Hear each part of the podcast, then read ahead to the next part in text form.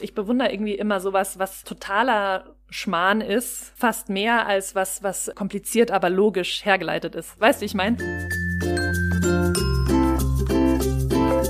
Ich lese was, was du auch liest. Der Buchpodcast.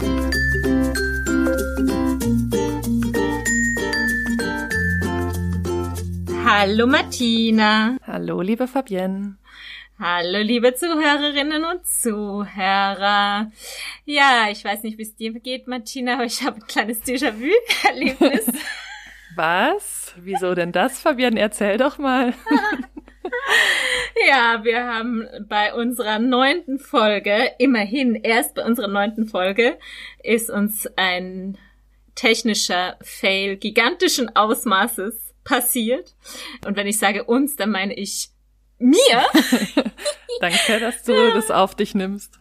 Ja, nee, es ist ja auch so. Wir haben unsere Folge aufgenommen und nachdem wir schon fast am Schluss waren und eigentlich so den letzten das letzte Thema ansprechen wollten, bin ich draufgekommen, dass das Aufnahmegerät nicht an ist. Und dann sind wir draufgekommen, dass nach Minute sieben nichts aufgezeichnet wurde. Yep. Und naja, to cut a long story short, wir haben, müssen jetzt einfach die Folge noch ein zweites Mal aufzeichnen und sind beide so ein bisschen, glaube ich, gespannt, wie das funktioniert, ob wir uns gegenseitig langweilen, weil es ja eh schon alles gesagt ist. Nein, oh. wir sprechen einfach über ganz andere Dinge, die wir noch gar nicht berührt haben. An die wir noch nee. überhaupt nicht gedacht haben. Und die Highlights können wir auch Genau, und die Highlights können wir auf jeden Fall auch nochmal besprechen. Komm oh, schon. Yes. Yes. Ich muss ehrlich sagen, ich war ganz froh, dass es dir als erste passiert ist. Oh. dann konnte ich mich großzügig zeigen und habe dann auch einen kleinen Joker gut, wenn ich mal was versemmel. Auf alle Fälle. Das erinnert ja. mich daran, äh, als mir das erste Mal unser Kind runtergefallen ist. Dann war ich so, oh mein Gott, warum muss es mir das passieren? Warum ist es nicht? Johannes passiert, mein Freund. Ähm, naja, so ungefähr. I dropped our baby, Martina, aber ja, danke, dass du es nachsiehst. Aber jetzt müssen wir heute ein zweites Baby machen. Oh yes. Aber erzähl doch mal, Fabian, worüber reden wir heute ja, ganz frisch? Genau, also wir reden heute über Ringo Champ von der mexikanischen Autorin Aura Chilonen. Auf äh, Spanisch ist es 2015 erschienen unter dem Titel Campeón Gabacho bei mhm. Random House und wurde 2019 ins Deutsche übersetzt von Susanne Lange und ist beim Hansa Verlag erschienen. Susanne Lange war auch für den Preis der Leipziger Buchmeister nominiert für diese Übersetzung. Warum, das werden wir wahrscheinlich im Laufe, oder es wird wahrscheinlich im Laufe unseres Gesprächs deutlich werden. Es ist eine sehr ähm, herausfordernde Sprache auf alle Fälle, die dieser Roman hat und sehr äh, eigenwillig. Mhm. Ich erzähle kurz, worum es geht, falls du dich das gefragt hast, liebe Martina. ja, sag's nochmal, ich hab's komplett vergessen. Also, es ist die Ich-Erzählung eines jungen oder eigentlich fast jugendlichen Helden, Liborio, der in einer nicht, also Liborio lebt in einer nicht namentlich genannten Stadt an der Grenze zwischen USA und Mexiko, aber auf der amerikanischen Seite. Und er arbeitet zu Anfang des Romans in einer Buchhandlung, die brennt aber ziemlich schnell ab oder wird zerstört. Und dann ist er so ein bisschen allein auf freiem Fuß und schlägt sich da äh, in dieser Stadt so durch als illegaler Migrant oder Einwanderer ohne Papiere, immer auf der Flucht, entweder vor der Polizei oder von Leuten, die ihn verprügeln wollen. Und es gibt parallel zu dieser Handlung auch noch eine Liebesgeschichte mit einer jungen Chica namens Irene, die mhm. sich entwickelt. Und eigentlich so der, vielleicht so der Haupthandlungsplot ist, dass er Mm, dann zum Boxer wird oder zum Box-Champion. Und das ist so ein bisschen so der Schlusspunkt, dass er dann der Box-Champion ist. Und parallel zu dieser äh, Handlung und zu diesem Plot auf der in der Erzählgegenwart gibt es immer wieder Einschübe, die so Rückblenden sind die die Geschichte erzählen, wie Liborio überhaupt in diese Stadt kam. Und es ist natürlich, also es ist eine Fluchtgeschichte, wie er eben über die Grenze oder über den, ähm, über einen Fluss gekommen ist eben in die USA und auch noch so eine Zwischenstation auf einer Farm, auch so in der Grenzregion. Und vielleicht wir hatten uns jetzt überlegt, wir fangen mit etwas an, was wo, worüber wir noch nicht gesprochen haben oder was der Punkt war, an dem wir eigentlich das letzte Mal waren, bevor ich auf meinen Fehler draufgekommen bin. Und zwar wollten wir ja noch über das Boxen sprechen. Also es ist ja auch der Titel, sowohl im Deutschen als auch im äh, Spanischen hat ja dieses Champion mhm. drinnen und das rekurriert also für mich hat es natürlich schon so auf dieses Boxen rekurriert oder dieses Box Champion. Aber äh, ich glaube, du wolltest da noch mal ein bisschen mehr dazu sagen zu diesem zu diesem Boxen. Box-Thema und auch vielleicht, ob man das metaphorisch lesen kann. Ja, danke, dass du mich aufrufst. Ähm, du nee, hast ja so fand, aufmerksam zugehört. Ja, nee, ich fand, ich habe mehrere Fragen eigentlich zu diesem Box-Thema und wollte mhm. dich fragen, wie es dir damit gegangen ist. Das mhm. eine ist, naja, so richtig Champion ist er doch nicht am Ende, oder? Also er beginnt ja eigentlich seine Boxkarriere mhm. gerade erst und es zeichnet sich halt ab, dass er ziemlich gut ist, weil er so seine ersten zwei, drei Amateurkämpfe ja nicht nur gewinnt, sondern eigentlich den jeweiligen Gegner immer schon in den ersten Sekunden bis Minuten K.O. haut. Aber so Champion, also ich, also ich wollte nur fragen, hast du dir auch ein bisschen was anderes erwartet von dieser Box-Storyline, als du das, also bevor du angefangen hast, das Buch zu lesen, so von den von dem Umschlagtext und von den Sachen, die man schon darüber wusste. Also mir ging's so, ich dachte eben, dass Champion halt wirklich heißt, dass ja irgendwie eine Art ja, sei es nur regional, aber dass er halt eine Art Landessieger irgendwie wird und was ist ich wieder die, wieder die einschlägigen Ligen heißen beim Boxen. Ich kenne mich ganz schlecht im Boxen aus. Entschuldige jetzt schon mal für falsche Terminologie. und also das war das eine bei mir, dass ich eigentlich gedacht habe, dass das ganze Buch so ein bisschen Million Dollar Baby mäßig. Ja. Mhm. Weißt du, ich meine? Ja. So habe ich mir das mhm. ungefähr vorgestellt, dass eigentlich ja. das ganze Ding nur so um seine Boxausbildung geht und eigentlich, wenn man das jetzt so prozentual sieht, dann ist das doch nur so die das letzte Drittel oder so, oder? Ja, wenn überhaupt. Wirklich, ja. ja. wenn überhaupt, ja. wo sich das mhm. wirklich an, an mhm. abzeichnet und dann auch äh, ausgeführt wird, diese Boxkarriere. Und ich muss auch sagen, ich war da ganz dankbar, weil ich hatte gar nicht so Bock auf so viel Boxliteratur. Ging es dir auch so, dass du es anders erwartet hattest? Äh, ja, auf alle Fälle. Ich finde, für mich sprichst du eigentlich was an, was vielleicht schon so ein Kriterium also oder so ein Irritationspunkt für mich war in dem Buch. Ja, vielleicht hat es wirklich auch mit dem zu tun, dass man so andere Erwartungen vielleicht hatte, dass es konziser auf diese diesen Plot des Box Champions ja, so eines Aufsteiger-Narrativs ja im Grunde, ja, und so mhm. der, der, der ganz unten ist und sich dann so hochboxt und dann Anerkennung kriegt. Und ich finde, für mich war das so, das kam dann halt am Schluss relativ unvermittelt auf einmal, also weil es geht ja zwei Drittel dieses Buches, irrte da eben durch die Stadt und hat Begegnungen mit allen möglichen Menschen und dann eben auch mit dieser Irene, die ihm gegenüber in der Buchhandlung wohnt. Und dann auf einmal gibt's so einen Zwischenfall, wo er mit Irene unterwegs ist und dann kommen die wieder mal so in die Bredouille. Er ist ja auch ständig irgendwie, kommt er in Situation, in brenzlige Situationen, durch die, aus die er sich halt dann über seine Kampfkraft befreit oder weil er halt wahnsinnig zäh ist.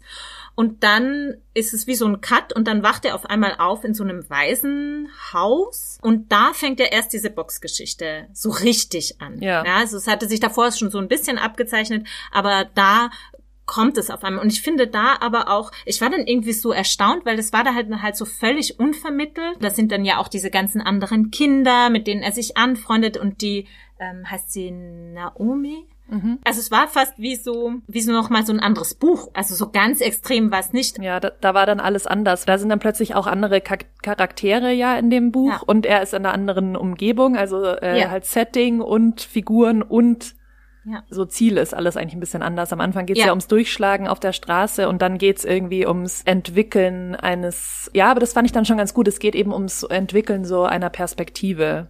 Und er mhm. ähm, verfolgt dann ja zum ersten Mal in seinem Leben was.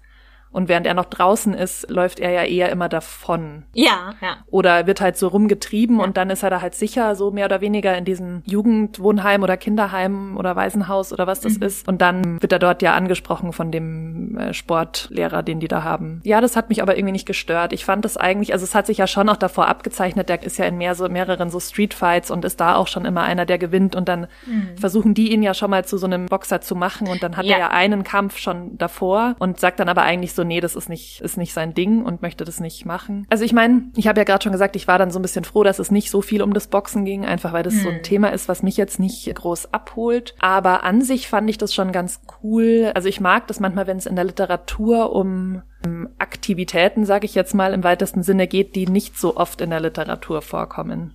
Mhm. Und ich finde jetzt schon das Boxen, oder? Also kennst mhm. du viele Boxbücher? Generell Sport finde ich irgendwie ganz spannend. Mhm. Also deshalb muss ich schon sagen, dass es mich dann mir dann doch irgendwie mehr gefallen hat, auch wie dann diese Boxkämpfe so, weil ich finde eben, es gibt so viele, es gibt filmische Darstellungen von Boxkämpfen ja, ja sehr viele, mhm. gerade im amerikanischen Bereich. Ja, und da ist mhm. immer dieses klassische man ist in so einer, in so einer Lagerhalle, hm. die dann innen so um, umgebaut wurde und dann sind da so Ränge von grölenden Massen und dann laufen da leicht bekleidete Frauen ähm, hin und her und dann macht so Ding Ding, Runde fünf und so. Ich finde, das ist ja schon fast so ein über, übertrieben oft bedienter Topos im Film, aber in der Literatur irgendwie nicht. Deshalb fand ich das dann ganz cool, wie das dort so beschrieben war. Also es gibt ja dann eben so diesen richtigen Boxkampf dann nur so am Schluss. Und da wird mhm. ja in dem ersten auch, kriegen wir ja so seine Perspektive auch auf diesen Boxkampf, wie sich das da alles darstellt. Ja, und ich finde es gerade interessant, weil du das gesagt hast, so, das ist ja auch schon so bedient, so dieser Topos und man hat sofort diese Bilder. Und ich finde mhm. in seiner Beschreibung, er hat ja auch wirklich diesen, diese Sprache eben, auf die wir ja noch zu sprechen kommen werden. Und wie er das dann beschreibt, fand ich eigentlich total lustig, weil eben man kennt ja das alles schon, aber es, er, er verfremdet es dann so und es wird fast so ein bisschen, ja, auch so grotesk und wie er diese Gegner auch, oder was heißt Gegner schildert, das ist ja auch so der, der Witz dabei ist ja, er, wie du auch gesagt hast, der schlägt dir halt in, innerhalb von ein paar Sekunden tot und das war's. Da gibt's ja so diese ganze, ja, dieses ewig schauen sich da diese Männerkörper und bla bla bla. Das gibt's ja halt überhaupt. Also man hat so das Gefühl, die tanzen alle immer um her ihn herum, wie in so einem Cartoon und er macht, oder wie so im Bud Spencer Film und er haut dann einfach so einmal zu und dann sind die irgendwie tot oder krankenhausreif geprügelt. Und das ist irgendwie lustig, wie die Autorin da so ja auch diese Erwartungen und diese Bilder aufruft und sie aber durch die Perspektive dieser Figur auch bricht. Ja, und dass dann doch diese Kämpfe immer von aus seiner Perspektive ja recht schnell auch vorbei sind. Ja. Mhm. Und er dabei auch nicht irgendwie so als als krasser Held oder so stilisiert wird, sondern es wirkt so ein bisschen, ja, wie du gerade schon gesagt hast, das wird so ein, wirkt so ein bisschen lächerlich, wie er das eben beschreibt. Weil es fängt zum Beispiel so an, das ist, glaube ich, der letzte Boxkampf. Die fucking Glocke läutet. Box, ruft der Ringrichter. Ohne Sinn und Verstand fängt der Bronzekerl an, wahllos Schläge auszuteilen, will mich mit einem Hieb ausschalten. Sie pfeifen weit an mir vorbei, schürfen flüchtig durch die Luft. Wie beim Seilspringen sage ich mir auf, Liebes Fischchen, komm herauf, spiel im Garten schön mit mir. Ich schlage einen Jab mit der rechten, der gegen eine seiner Tentakel prallt. Ich spüre, das tut weh, weil seine Pupillen sich weiten. Sofort geht der Bronzekerl in Deckung wie die Krebse, wenn man ihre Augen berührt. Das Wasser in meinen Heimatort kann nicht hinaus, sonst bin ich tot. In dem Moment lasse ich einen Cross mit der linken los, direkt auf seine Deckung und konzentriere, konzentriere jedes meiner Moleküle in einem einzigen Atom. Der Zusammenstoß ist kataklystisch. In Himmelrot eine nukleare Kettenreaktion. Mein Proton prallt gegen seinen Handschuh, sein Handschuh prallt gegen sein Gesicht, sein Gesicht schnellt nach hinten und nimmt den Körper mit. Seine Deckung bricht auf wie eine blöde Blume in Erwartung der dreisten Strahlen des Chloroforms. Und unverzüglich, ohne der Deckung auch nur den kleinsten Moment, den kleinsten Raum zu lassen, ramme ich ihm meine Rechte zwischen Hals und Schlüsselbein, zwischen Halsschlagader und Nacken. Triller und Blitze pflanzen sich im Publikum fort. Der Bronzekerl geht in die Knie, als würde er Gott anflehen. Und da bleibt er, als hätte man die Zeit entzwei gehauen, als wollte er mit der Reue seiner Seele alle Sünden seines Körpers sühnen. Das Publikum sprüht Flammen. Der kniende Bronzekerl senkt den Kopf. Die Arme hängen schlaff herunter. Genau, und dann ist es eigentlich schon wieder vorbei. Ja, und man kann das nicht so richtig ernst nehmen als wirklich, äh, als wirklich ein Fight, finde ich. Es hat so was Lächerliches, auch durch die Vergleiche, die so, ja, so, die so ein bisschen zu hoch gegriffen sind, so wie eine, das Chlorof, was, was? Die blöde, die blöde Blume. Blume. in Erwartung ja, des genau. Chloroforms. Man weiß eigentlich so gar nicht so genau, was damit gemeint ist, aber ja. Gleichzeitig war ich halt so ein bisschen, wie bist du jetzt umgegangen? Weil ich meine, was das Boxen ja ganz klar irgendwie aufmacht, ist so eine Antithese zwischen Hirn und Muskel, mhm. die ja beide ähm, vereint sind in dieser, in dieser Figur, weil er ja in diesem Buchladen arbeitet und da ja ganz viel liest und vor allem sehr, ja, sehr ho hohe Literatur, würde ich es jetzt mal nennen. Er liest ja viel Cervantes und was weiß ich.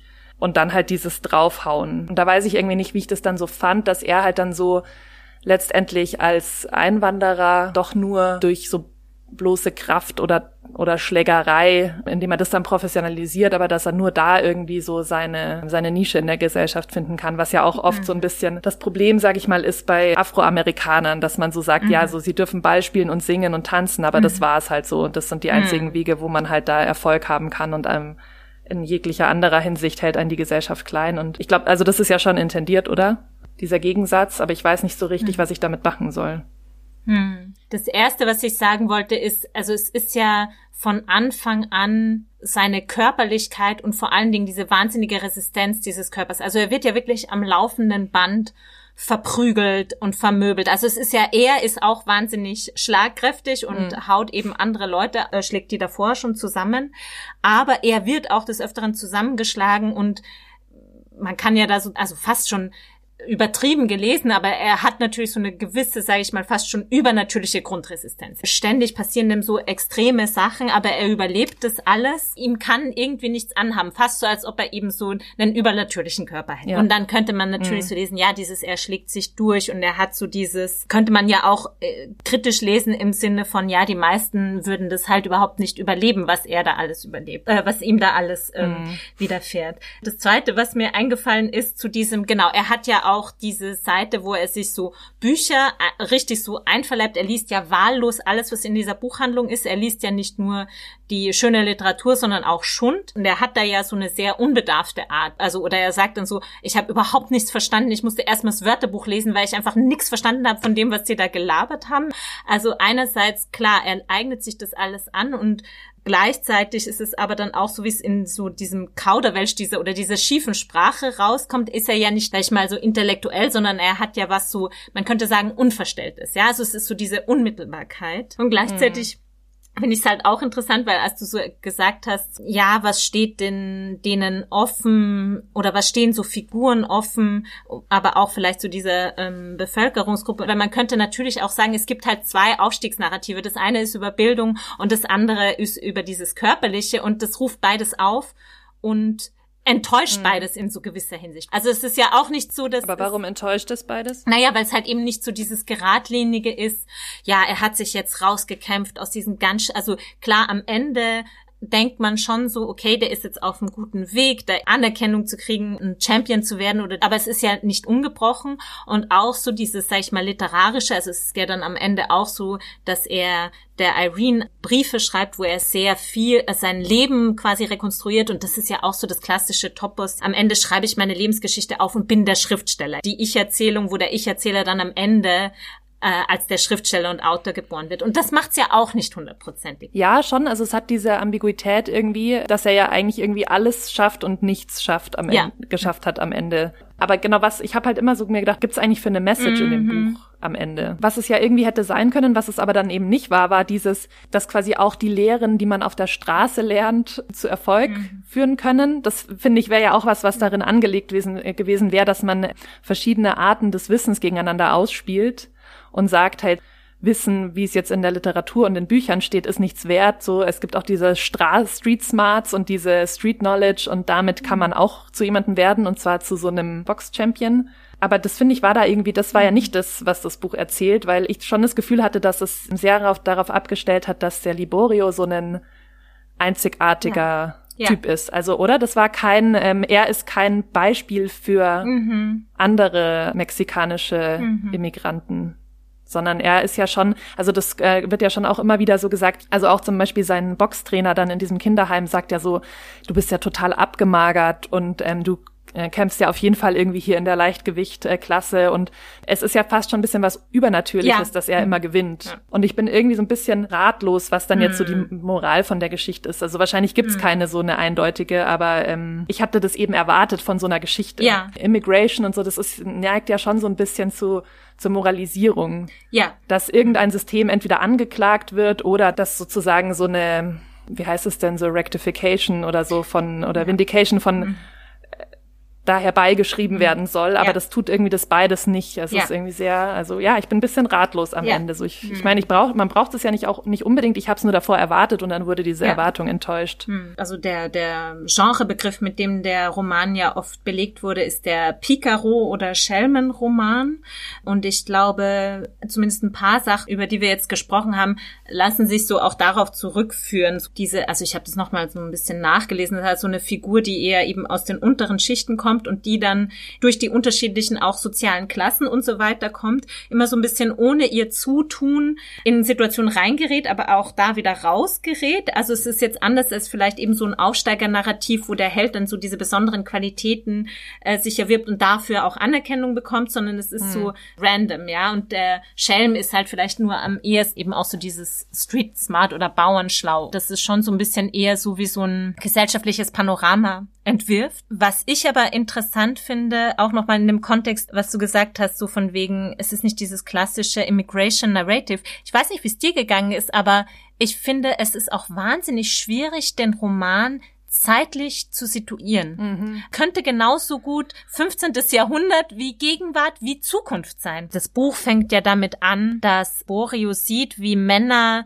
Irene, also diese junge Frau, die er toll findet, belästigen und er geht hin und verprügelt die und wird dann aber irgendwie, weil die in der Überzahl ist, von denen auch krass verprügelt. Und das filmt eine Frau mit dem Handy und das geht dann irgendwie, das ist eine Journalistin und das geht dann irgendwie viral. Und irgendwie war ich dann aber erstmal so kurz irritiert, weil das für mich gar nicht so in den Kontext gepasst hat. Ja, weil ich dachte dann so, hä, Handy so, mhm. ja? Also es ist schon irgendwie, gibt so ein paar Hints, okay, es ist unsere Gegenwart, aber der, die Sprache selbst und der Text gibt es in so eine gewisse Zeit, es ist fast so ein bisschen, weißt du, wie jetzt so Sex Education, ja? Also das ja. ist so eine ganz komische Mischung. Ja, ich weiß, was du meinst. Es ging mir auch ein bisschen so und dann mit dem Handy, ähm, das hat's dann klar gemacht, dass es wohl irgendwie ja. in den Nuller bis Zehner Jahren also äh, gewesen sein muss. Es ist halt auch so, er ist ja dann schon am Anfang ähm, arbeitet und wohnt er ja noch in diesem Buchladen und der wird dann, nachdem er eben diese, was du gerade erzählt hast, diese Männer ähm, verprügelt oder in, die, in eine Schlägerei gerät, wird ja auch kurz danach, ein paar Tage später, dieser Buchladen überfallen und komplett kleingeschlagen, wo man so ein bisschen vermutet, das waren die, dass sie das als Rache irgendwie gegen ihn gemacht haben. Und ab da ist er ja auf der Straße und ich habe mir dann halt auch gedacht, ich glaube, dass sich bis auf das Handy, naja, sind halt auch viele Marker, die jetzt irgendwie die 80er, 90er von den 2010ern unterscheiden,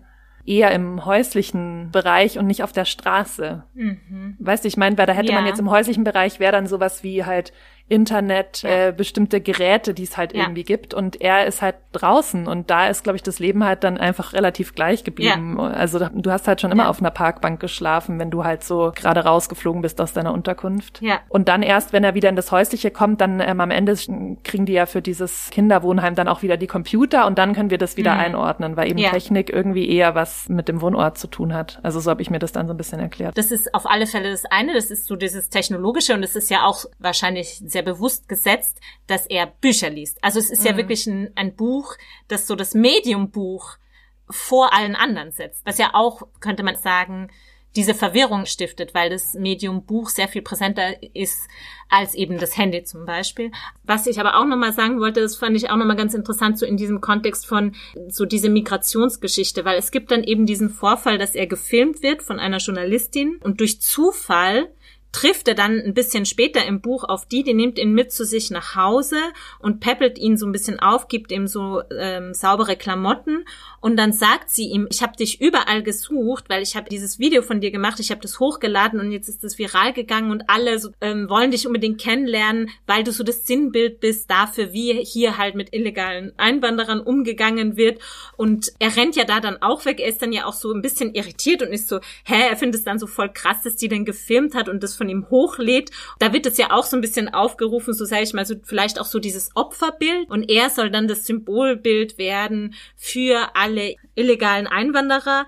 Aber das will er ja dann auch nicht. Dem versagt er sich auch. Und das ist irgendwie schon auch auf eine Art, finde ich, ganz gut gemacht, dass die Autorin ja schon um diese ganzen Bilder und Klischees und Narrative weiß, die man kennt und die ja das, wie bei uns ja auch, die man dann sofort im, im Kopf hat. Und sie spielt da ja schon sehr damit. Ja, ich meine, sie spielt ja auch damit, ja, wie du auch schon gesagt hast, mit einerseits stereotyper Geschichte, also weil ich finde, wenn dann in diesen Rückblenden erzählt wird, wie er genau geflüchtet ist, dann ist das ja schon sehr stereotyp. Also er ist ja durch ja. einen Fluss geschwommen und ist dann da irgendwie zu Fuß und wurde dann aufgegabelt und so und ja, und dann zum Teil halt auch wieder nicht. Also ich, ich glaube auch die, das Naheliegende wäre ja dann gewesen, er arbeitet irgendwie als Erntehelfer oder sowas. Ja. Oder ich finde, wir könnten auch mal besprechen, wie eigentlich Gender in diesem Roman ja. funktioniert. Mhm. Und dass ja das ganze Buch nicht funktionieren würde, wenn er eine Frau wäre. Also eine, ein Mädel wäre wahrscheinlich mit 15 Jahren oder wie alt er da war, ähm, nicht alleine durch irgendeinen Fluss geschwommen in die USA. Hätte auch nicht so, sag ich mal, ich meine, klar, er wird immer wieder verprügelt, aber es ist ja schon, er kommt doch immer relativ gut davon, obwohl er auf der Straße lebt. Und die Figuren, die aber dann in dem Buch wichtig werden, sind ja Frauen. Das fand ich auch ganz interessant. Also, dass ja im Hinterkopf diese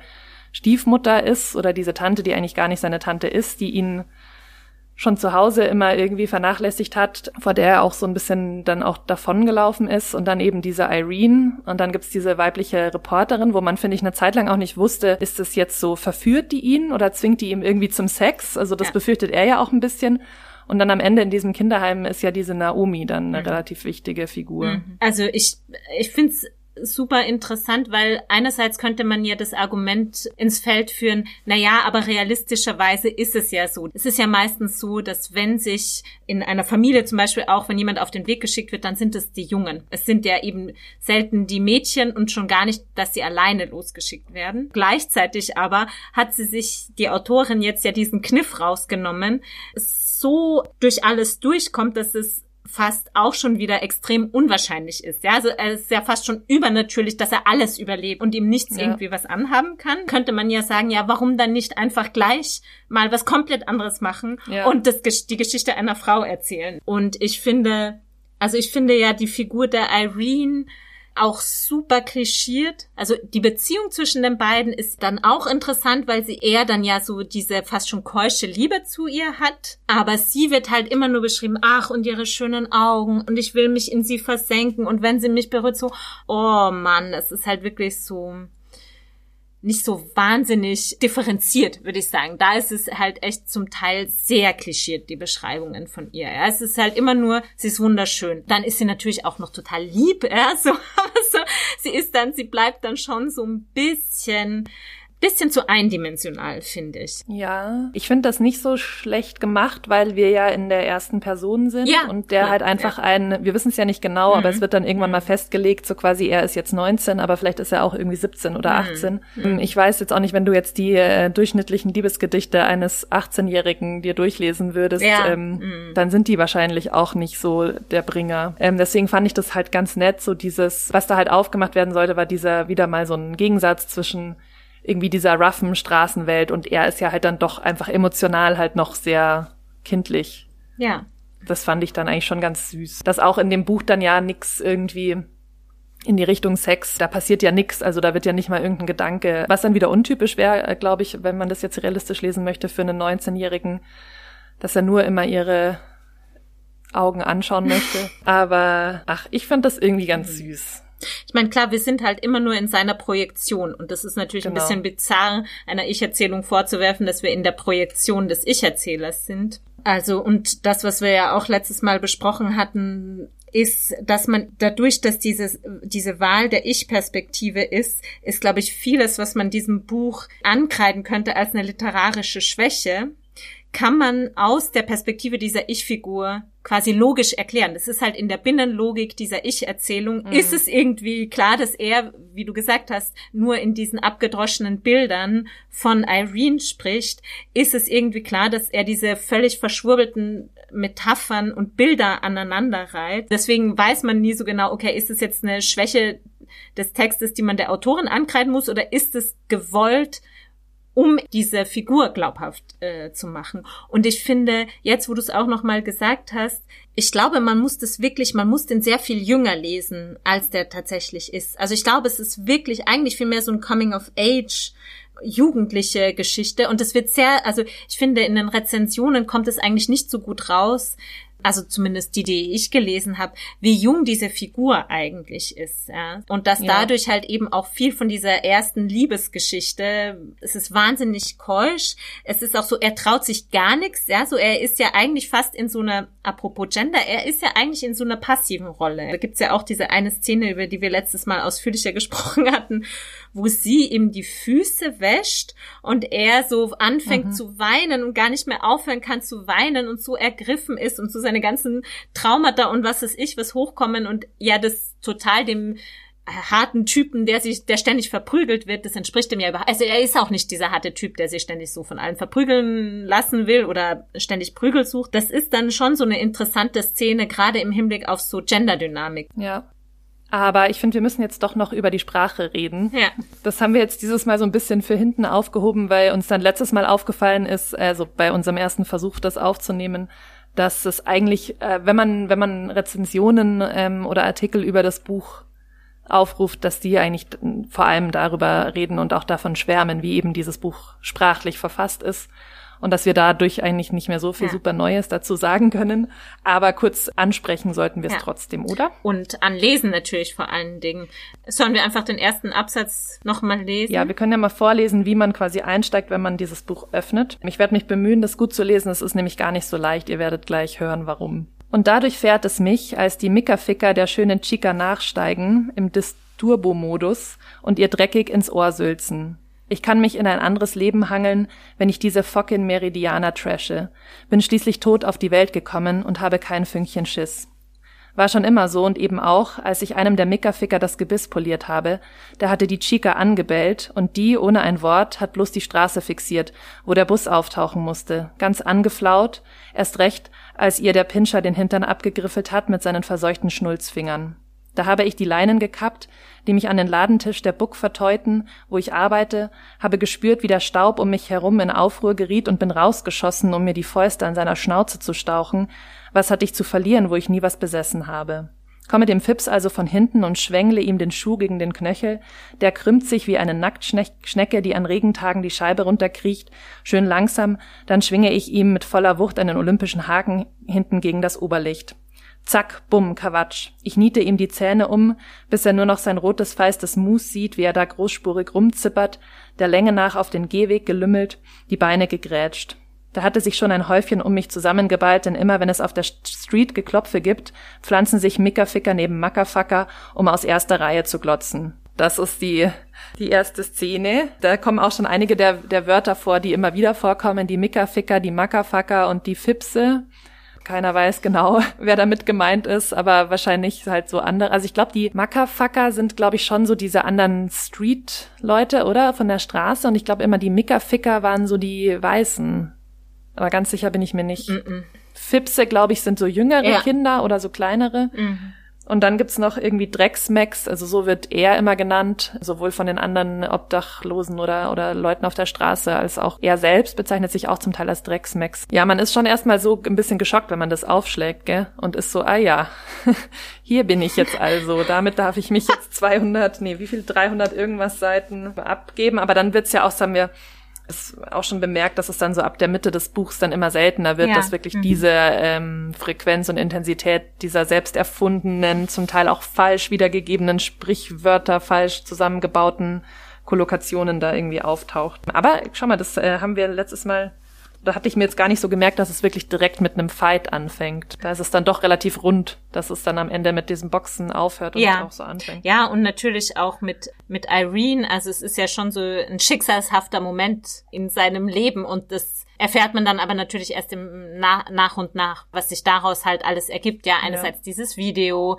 dann, dass die Book niedergebrannt wird, was ja natürlich der Grund dafür ist, dass er dann überhaupt obdachlos ist. Ja, dann die Beziehung zu Irene. Und ich glaube, du hattest das letzte Mal auch gesagt, es ist ja schon so, dass diese Sprache gibt so ein gewisses Tempo vor, es hat so eine gewisse, ja, so auch Hass, so was Getriebenes. Und ich finde manchmal aber, es verstellt ja auch so ein bisschen einem die Sicht auf das, was da eigentlich gerade passiert. Man muss sich dann wieder so erinnern, okay, also in dieser Szene, wie war das nochmal genau? Er schlägt äh, einen Typen, dann kommen andere, dann wird er vermögen und es geht halt, es ist so eine Gemengelage und ich glaube, die Sprache, die, die ist so überbordend. Also es, es treibt immer so wahnsinnig vieles in diesen auch so Überhäufung mit Bildern und mit Wörtern und so weiter fällt es einem manchmal so ein bisschen schwer, so den Faden der Handlung, so was passiert hier jetzt eigentlich gerade? Ähm, und ich finde es auch erstaunlich jetzt, als du es nochmal gelesen hast, einerseits hat es dieses Tempo, aber andererseits ist es natürlich total Zeitlupe. Weil es ist ja eigentlich so, was da erzählt wird, mhm. ist die Handlung von ein paar Sekunden, maximal eine Minute. Aber es wird halt in wahnsinnig wortreich, also das könnte man in drei Sätzen eigentlich erzählen, was da passiert. Aber es ist natürlich so sprachlich wie so ein Feuerwerk, ja, so Bam, ja, Kawasch, Bumm. Um Seite 1, um, ja genau, um Seite 1 zu zitieren, äh, wie war's? Nee, Seite 7, ja. zack, Bumm, Kawasch. Aber was ich auch lustig fand, ich hatte am Anfang, als ich angefangen habe, das zu lesen, dachte ich, dass er sich quasi so ein bisschen sprachlich wie fast schon so verhaspelt, weil er so unter Adrenalin ist. Ja. Weil er so, weil so die Rage quasi in, in, in ihm auf, so mhm. wie bei mir jetzt, in ihm aufsteigt. Und das passiert doch manchmal Leuten, wenn man so richtig sauer ist und man will dann irgendwie schimpfen und dann, dann sagt man so Sprichwörter oder so falsch. Ja. Weißt du, ich meine? Und dann dachte ich erst, dass es so ist, aber das ähm, macht er dann ja schon, wenn er so ganz ruhig ist oder wenn er einen andächtigen Moment hat, dann macht er das ja auch so. Ich lese das jetzt auch noch mal kurz vor, weil das ist am weiter hinten, also relativ am Ende. Da, da kommt ein so ein kleiner Absatz, den ich mir irgendwie auch ange, angemarkt habe. Ich atme tief und kräftig durch, geißle alle meine Alveolen, fege einen Sturmwind durch meine inneren Wurzeln. Der Sauerstoff belebt mich von innen wie ein homerischer Rhapsode. In diesem Teil der Stadt schmeckt die Luft anders. Ich blättere ein letztes Mal in der Straße und verschwinde hinter der Tür. Das ist ja auch dieses Sprachspielerische oder diese Vergleiche und Metaphern, die nicht so ganz passen. Mhm. Aber da schlägt es ja so ein bisschen in so einen fast schon Poetry Slam, bisschen überladene, aber doch in so eine Poe mhm. also in sowas Poetisches um. Und am. Anfang, da wirkt es eher, finde ich, noch so, also da stößt man sich so dran und es wirkt eher so, so nicht so absichtlich, sondern eher so aufge, also so aufgekratzt. Mhm. Des Turbo-Modus. Ja, genau. Wir haben uns ja auch das letzte Mal, als wir äh, gesprochen haben, haben wir uns so gefragt, ist es das nur seine Art und Weise zu sprechen ist oder ob das quasi repräsentativ ist für so eine so ein hybrides Englisch, das vielleicht mehrere Leute sprechen oder das eben kennzeichnend ist. Das hat, glaube ich, auch viel bei mir ausgemacht an diesem erstmal so ein Gefühl von, es könnte auch in der Zukunft spielen weißt du, so wie bei äh, 1984 so Newspeak, dass sich die Sprache dann halt so krass verändert hat, dass man das halt gar nicht hm. mehr so nachvollziehen kann. Ja, ja, man stimmt. kann sich mhm. ungefähr herleiten, was was heißt, aber dass es so eine ganz neue oder so eine weiterentwickelte Sprache ist. Aber als wir drüber gesprochen haben, waren wir dann schon eher so, okay, es ist so sein eigenes Ding und es ist eben so diese Mischung einerseits aus diesem Englischen, aber eben auch mit diesen der homerische Rhapsode und so, da merkt man halt, er hat diese ganzen Bücher gelesen, ja, und hat halt so von Homer bis Trash Fantasy hat er halt alles intus und spuckt es halt so durcheinander wieder aus. Ja, mhm. ich finde, es ist fast schon so ein bisschen wie so ein Kauderwelsch. Es reicht dann nicht ein Vergleich, ja. sondern es müssen dann halt 20 sein. Ja, ich meine, es ist ja schon noch eine klare Anspielung auf dieses Spanglish, mhm. was halt so Mexik mexikanische Einwanderer, aber auch schon zweite, dritte Generation in den USA sprechen, aber bestimmt auch viele MexikanerInnen in mhm. Mexiko, könnte ich mhm. mir vorstellen, dass die ins Spanische mindestens genauso viele englische Wörter über oder amerikanische Wörter übernommen haben wie so Latinos in den USA. Mhm. Also weil einfach USA und, und, Mexiko halt schon, also auch schon allein viel Arbeitsmigration haben von Leuten, die nur jeden Tag rüberfahren zum Arbeiten und so. Dem entspringt diese mhm. Sprache und wird dann aber halt nochmal potenziert durch diesen Liborio, durch sein Leseverhalten und so. Aber was ich, ich habe auch erst am Anfang hatte ich die Hypothese, dass nur er so spricht, eben weil er das mit diesen Büchern mischt. Aber dann habe ich gemerkt, dass es in einigen Dialogen mit seinem Chef, dem die Buchhandlung gehört, äh, dass der zumindest auch zum Teil so spricht. Also der sagt dann einmal irgendwie zu ihm so auf die Frage hin, warum stehen so gut wie keine Schriftstellerinnen in den Regalen, Chief? Sagt der Chef, gute Frage, deuteronomischer Maulaffe. Ich weiß es nicht. Vielleicht küssen sie besser als die Männer und brauchen nicht die fucking Literatur, um alle ihre Komplexe loszuwerden, all ihren Scheiß. Mhm. Also zumindest dieses fucking und dann auch sowas mhm. wie deuteronomischer Maulaffe, spricht zumindest auch der Chef. Also entweder hat er sich das von dem auch abgeschaut, weil der auch so ein weirder Typ, also weirder und gemischter Leser ist, oder das soll schon so eine Art Soziolekt abbilden, ja. Den da mehrere Leute mhm. sprechen. Mhm. Das können wir aber, glaube ich, nicht lösen. Aber ich meine, was wir noch nicht, hast du das schon gesagt, dass sie das mit 19 geschrieben hat, die Autorin? Ja, sogar noch jünger. Also sie ist 95 geboren, hat angeblich angefangen daran mit 16 zu schreiben und 19 war sie, als das Buch erschienen ist, 2015. Ja, also ich finde es halt schon irgendwie cool, so Props. Ja. Also es hat dann für mich zeitweise super gut funktioniert und mhm. zeitweise hat es mich genervt, aber ich finde immerhin ist auf jeden Fall all out gegangen und hat hat schon was Neues geschaffen, ja. wie ich jetzt auch noch nie jemanden sprechen oder schreiben hab, äh, sehen habe. Es sind viele wirkliche Sprachspielereien, die einfach auch unintuitiv sind. Also ich, be ich bewundere irgendwie immer sowas, was totaler Schmarrn ist, fast mehr als was, was kompliziert, aber logisch hergeleitet ist. Weißt du, ich meine? Oder so schön konstruiert, genau. wo man diskutieren kann, die schöne Metapher ja, oder weil so. Weil ich ja. da gar nicht verstehen ja. kann, wie wurde im Hirn mhm. das entsteht. Ich glaube, weil ich auch, weil ich so konvergent denke und eben nicht so divergent und dann äh, finde ich das immer am krassesten, wenn jemand wirklich so was ganz Neues schafft. Und das finde ich schon cool. Aber ich meine, zum Teil sind es ja auch nicht nur so Neologismen oder neue verknüpfte Ausdrücke, sondern auch wirklich Anspielungen auf irgendwelche literarischen Werke. Und das fand ich dann halt für jemand, der 15, 17 19 ist auch krass. Ja. Also weißt du, es hat beides. Es hat diese Kreativität, aber es hat schon auch die Sorgfalt. Ja was ja die Fiktion ist, dass Liborio diese ganzen großen Autoren des spanischen goldenen Zeitalters gelesen hat, also des so 15., 16. Jahrhunderts und dass diese Sprache, das wird auch immer wieder darauf hingewiesen in den Rezensionen, dass diese Sprache eben auch eigentlich dieses altertümliche, hochliterarische Spanisch auch immer wieder vorkommt. Mhm. Und ich meine, dass das ja so erstaunlich ist für Liborio, gilt ja auch für die Autorin. Ich wollte vielleicht auch noch mal eine Sache sagen, weil du das auch noch mal erwähnt hast mit seinem Chef von der mhm. Book. Weil da hatten wir, glaube ich, das letzte Mal auch so ein bisschen drüber geredet und dass eben Liborio, sein Chef, in dieser Sprache vielleicht insofern nachahmt, als er, dieser Chef ja vielleicht die erste Person war, mit der er dann wirklich in Kontakt war, die nicht Spanisch mit ihm gesprochen hat, weil davor war, gab es ja so eine Station in seinem Leben, wo er mit so Erntehelfern zusammen war, die halt alle eben so illegale Einwanderer waren, aber die vielleicht, also in der Fiktion quasi so eher Spanisch miteinander gesprochen haben und dass er sich dann schon ein bisschen was von ihm angeeignet hat. Und ich meine, ich dachte jetzt gerade noch mal, weil wir auch gesprochen haben, wer sind so wichtige Figuren in diesem Buch? Ich meine, dieser Chef, der ist schon eigentlich auch ziemlich, also äh, ziemlich wichtig. Einerseits könnte man mhm. sagen, okay, diese Sprache hatte von ihm, er hat halt die ganzen Bücher. Ich meine, der macht den halt die ganze Zeit runter, aber in diesen Passagen, also ich habe ja schon erwähnt am Anfang, die Erzählgegenwart und die äh, Erzählhandlung in der Erzählgegenwart wird immer wieder unterbrochen durch Passagen, die kursiv geschrieben sind und in eckiger Klammer. Und das sind eben Rückblenden und viele dieser vor allen Dingen so ganz kleinen Versatzstücke sind Unterhaltungen zwischen Liborio und seinem Chef. Also das sind mit Abstand immer so die kürzesten Passagen. Also da wird jetzt wenig so an kontinuierlicher Geschichte erzählt. Aber eigentlich könnte man ja da auch noch mal sagen, dass da ja indirekt klar wird, dass diese Figur ja schon so eine zentrale Stelle oder so eine Bedeutung für ihn hat. Das ist ja mit Abstand die Figur, die im ganzen Roman mit am präsentesten ist. Zwar nicht in der Erzählgegenwart, weil der verschwindet dann relativ schnell, dadurch, dass halt eben die Buch abbrennt und Liborio ähm, weggeht, aber durch diese Einschübe eben ist er schon relativ präsent die ganze ja. Zeit. Und ich, ich glaube eben schon auch, dass, dass er diesen Chief, ja, dass der einerseits also ja, Vaterfigur ist vielleicht übertrieben, aber da, ich meine, der gibt ihm ja mhm. immerhin so einen, äh, einen Job und ein Dach über dem Kopf, ja. dadurch, dass er dann auch in, in, in dem Speicherraum von diesem von dieser Buchhandlung wohnen darf und so. Aber dass er den, ihn ja auch antreibt äh, zu lesen oder ihn so ein bisschen bildet. Also ja. da gibt's auch einmal äh, in einer ähm, kursiv gedruckten Rückblickspassage äh, so eine Szene, wo wo der Chef ihn eben so ein bisschen auf die Probe stellt und ihn fragt, weißt du, was ein Neologismus ist, du erbärmlicher Bastard? Und dann sagt er, lecken Sie mich, Chief. Hast du etwas von dem Wälzer da verstanden? Ja. Fein, dann erklär mal, was eine Kukulle ist, du umnachteter Gimpel. Weiß nicht.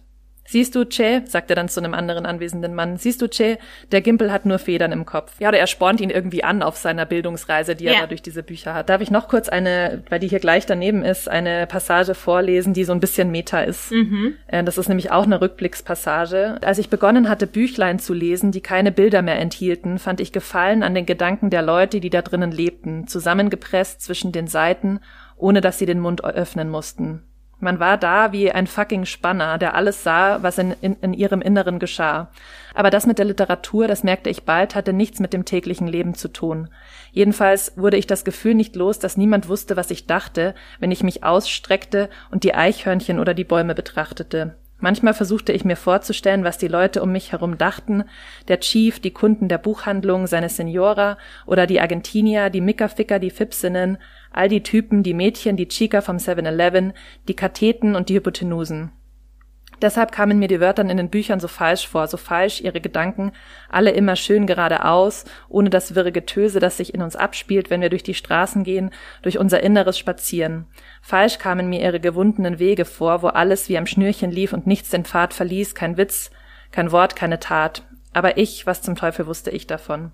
Also das ist ja eigentlich die Poetik dieses Buches. Hm die hier formuliert wird. Ja. Also, dass mhm. er, ja, und das ist ja eigentlich schon fast so ein, auch moder, fast schon so ein modernistischer Anspruch, ne, dieses, äh, die Gedanken mhm. irgendwie realistischer zu Papier zu bringen als, oder ja, mhm. realistische Literatur tut, also so richtig abzubilden, wie mhm. wüst und verworren eigentlich in einem drin alles ist. Ja, das fand ich, es war irgendwie ganz nett formuliert, aber es ist halt auch relativ offensichtlich. Ja, und ich finde ja auch dieses ganze, auch dieser Topos, dass die Literatur quasi nicht mhm. realistisch mhm. ist, in einem Buch, das dann natürlich versucht, realistischer ja. zu sein. So, also und da so eine andere Art von Realismus zu definieren. Aber das ist wahrscheinlich, da beißt sich sozusagen ja, die Schlange ja. in den Schwanz. Die Alternative wäre nur gar nicht zu schreiben. Ja, aber eben da finde ich es halt wieder dann cool, dass da dieses Boxen noch mit reinkommt. Weißt du, ich meine, weil ich habe das ja letztens mm. schon mal mhm. gesagt, dass mich immer so nervt, dass es so viele Bücher über Schriftsteller gibt. Mm. Die, und wenn jetzt ein Buch über Schriftsteller irgendwie sich darüber beklagen würde, dass Literatur doch überhaupt nicht real ist, dann wäre ich halt um einiges genervter als von mm. ihm, der dann halt wenigstens anderen eine auf die Fresse haut. Also weißt du, ja, ich meine, das ist dann ja, halt irgendwie wenigstens konsequent in sich. Ja, aber dem würde ich insofern ein bisschen widersprechen, als wir hatten da ja auch schon drüber gesprochen, am Ende gibt's ja schon äh, diesen Punkt, wo er Irene quasi seine Lebensgeschichte erzählt, das aufschreibt und in Briefen und sie ihm ja auch sagt, sie war so dankbar dafür, dass er ihr das geschrieben hat, weil das hat ihr in so einer schwierigen Phase ihres Lebens mit ihrem Großvater so sehr geholfen. Und da ist ja schon, also ich hatte dann ja auch so die Vermutung, könnten das dann auch diese eingestreuten Passagen sein, die dann immer wieder vorkommen, mhm. die ja auch grafisch so abgesetzt sind vom Rest des Textes. Ne? Und also finde es ja auch interessant, es ist kursiv und es ist in eckigen Klammern, ja. ja. Und eckige Klammern sind ja immer so ein Ding für, man hat irgendwo was rausgenommen, ja, aus etwas, das schon besteht. Ich finde, es ist nicht konklusiv, also das, das passt nicht 100% zusammen und, aber es läge schon der Schluss nahe, dass er natürlich am Ende des Buches schon auch ein Schriftsteller wird oder schon auch zumindest anfängt, Sachen aufzuschreiben. Die, das, die Briefform und die Autobiografie sind ja wahnsinnig nah beieinander. Mhm. Also das ist ja in, im 18. Jahrhundert sind die ja quasi wie so Verwandte. Also es ist nicht ganz eindeutig und das meinte ich auch so am Anfang mit, es enttäuscht dieses Narrativ auch, ja, so von wegen am Ende ist er halt der Schriftsteller, aber es legt es schon auch irgendwie nahe. Ja, aber er ist auch der Boxer. Aber es lässt halt ja. offen, ja, und es lässt es offen. Ja. ja, das ist das Ding. Es entscheidet sich nicht zwischen dem einen und dem oder dem anderen. Also er tu, er schreibt das auf, aber er boxt eben auch. Und was dann daraus wird, wissen wir ja nicht, ja. weil es hört ja dann einfach auf. Ja. ja. Aber was ich schon schön fand, ähm, dass es doch eine Art Happy End gibt. Also irgendwie war ich voll angetan von einem Happy End, das so ein bisschen, bisschen schön war, aber nicht zu schnulzig geworden ist. Ich finde, das ist ja immer so eine mhm. Gratwanderung. Und ich fand, ja. das hat es relativ gut hingekriegt, weil es ist ja dann so mit dieser Irene ist dann ja so eher Schluss. Sie hat doch einen anderen geheiratet oder wie ist das in der nee, Zwischenzeit? Sie hat doch nicht geheiratet. Aber es ist doch klar, dass er mit jemand anderem. Ja, da ist dann dieser andere Typ bei dieser Beerdigung von dem Opa. Aber ich weiß nicht, ob die verheiratet sind. Na, auf jeden Fall ist es mit der dann halt vorbei und er bleibt dann in diesem Kinderheim und da ist eben diese Naomi, dieses andere Mädchen, die da auch wohnt, die ihn halt so, ja, die halt so in ihn verliebt ist und das kommt dann am Ende so ein bisschen raus, aber dann bleibt es auch offen. Also ich fand das irgendwie war ganz, für mich war das genau die richtige Dosis an irgendwie doch noch hoffnungsvoll und Schnulz, aber ohne dass dann, weißt du, so, dass sich alle in den Armen liegen und so. Mhm. Für dich nicht? Ja, mir war es so ein bisschen zu, ich weiß auch nicht, es war mir so. Ich finde, es war halt dann wieder sehr jugendromanmäßig. Also ich habe halt bei diesem, also ich hatte da halt dann schon akzeptiert, dass wir ein bisschen in so einem Young Adult Genre ja. sind und dafür ja, fand ich es dann recht passend, sagen wir es vielleicht so. Nee, und ich finde, also was ich was was mich daran stört, ist so, als diese Naomi-Figur eingeführt wird, man merkt dann schon ziemlich schnell nicht nur, dass sie in ihn verliebt ist, sondern dass irgendwie da so ein Love Interest sich so ein bisschen aufbauen wird, so das war dann für mich so ein bisschen too predictable. Aber was so auch so in Bezug auf die Gender-Perspektive nochmal vielleicht ganz cool ist, der letzte Teil, oder wirklich so der letzte Absatz des Buches, also er hat ihr dann Don Quixote zu lesen gegeben und sie kommt dann eben zu ihm ins Zimmer an dem Tag auch wieder nach seinem Boxkampf und bringt ihm was zu essen. Und dann sagt er eben Danke Naomi. Und dann sagt sie ich bin schon bei den Windmühlen im Don Quixote. Ach ja und gefällt er dir und wie ich will eine Quixota werden und sie umarmte mich das wirst du, Naomi, ich glaube, das wirst du. Und du bist dann mein, Schatz, mein Sancho. Sie löste sich von mir und machte im Rollstuhl kehrt. Vom Bett aus sah ich sie fortrollen mit diesem stratosphärischen, rabrauzigen Trara, das ich so liebe. Und das ist quasi das Ende. Und das finde ich irgendwie cool, weißt du, dass sie dann so in diese Position des Picaro quasi dann so begibt und sagt, ja, und du bist dann so quasi mein Sidekick, mhm. weißt du, so, dass es wieder so ein bisschen nicht so dieses klassische Ding ist, ja, und dann wird er jetzt der Retter dieser armen Waisen, dieses armen Waisenmädchens, die im Rollstuhl sitzt und er holt sie dann aus der Misere raus, sondern sie ist so, sie macht so ihr eigenes Ding. Das war ganz cool. Ja. Und es ist ja auch nicht klar, dass die dann eine Liebesgeschichte anfangen. Ja. Es ist ja nur so, also ich glaube nicht, dass es so ist. Es ist halt mhm. eher so, er hat dann halt so ja. seine Crew da gefunden und das fand ich irgendwie alles ganz, ganz süß und schnulzi schnulz und Ende gut, alles gut. Aber apropos Ende gut, alles gut. Fandst du's gut? Ja, also ich muss sagen, für mich ist es so drei Sterne. Ich fand's so ganz nett. Ich fand das Sprachliche auch toll, dass ich fand, der Roman hatte schon so ein bisschen seine Längen. Aber ich fand so ein Good Read und ich würde sagen vielleicht sogar 3,5 und ich verneige mich tausendmal vor der Autorin, weil es ist halt so eine unfassbare, auch so wirklich so Fabulierungskunst und Gabe. Es ist schon wahnsinnig mhm. toll. Aber in der Summe dessen, was ich jemals gelesen habe, ist es jetzt nicht so mein All-Time-Favorite. Ja. Ich glaube, mir geht's ein bisschen ähnlich. Ich bin aber super froh, dass ich es gelesen habe irgendwie. Ich kenne auch, glaube ich, sonst nicht so viel äh, mexikanische Literatur und das fand ich irgendwie cool, da ähm, was zu lesen. Und ich, bei mir war es eher so, dass ich davor dachte, dass es mir langweiliger werden würde und das war es dann nicht. Ich, ich habe es eigentlich relativ gerne durchgezogen und genau die gleichen Sachen, die du auch gesagt hast, Sprache, Top, Bewunderung all around. Äh, deswegen, ich würde ihm, glaube ich, vier Sterne geben. Und willst du jetzt noch sagen, was wir das nächste Mal fürs nächste Mal lesen? Ja, ich will. Yeah. Wir besprechen in unserer nächsten Folge den Roman Eisfuchs, beziehungsweise auf Englisch, im englischen ähm, Original heißt das Split Tooth von der kanadischen beziehungsweise Inuit-Autorin Tanja Takak. Ich bin gespannt auf die gespaltenen Zähne. Mhm. Und wenn ihr uns gerne zuhört, dann abonniert uns doch ganz einfach auf Spotify oder iTunes und lasst ein paar Likes auf unserem Instagram-Account oder unserem Twitter-Account unter ich lese Podcast. Und ja. auch ein paar Likes und Bewertungen auf iTunes freuen wir uns auch mega drüber. Genau, wir machen das ja alles hobbymäßig und freiwillig und unbezahlt, aber wenn ihr uns etwas geben wollt, gebt uns Sterne bei gebt Apple uns Podcast. Liebe. genau. Dann bis zum nächsten Mal. Tschüss. Tschüss. Thank you.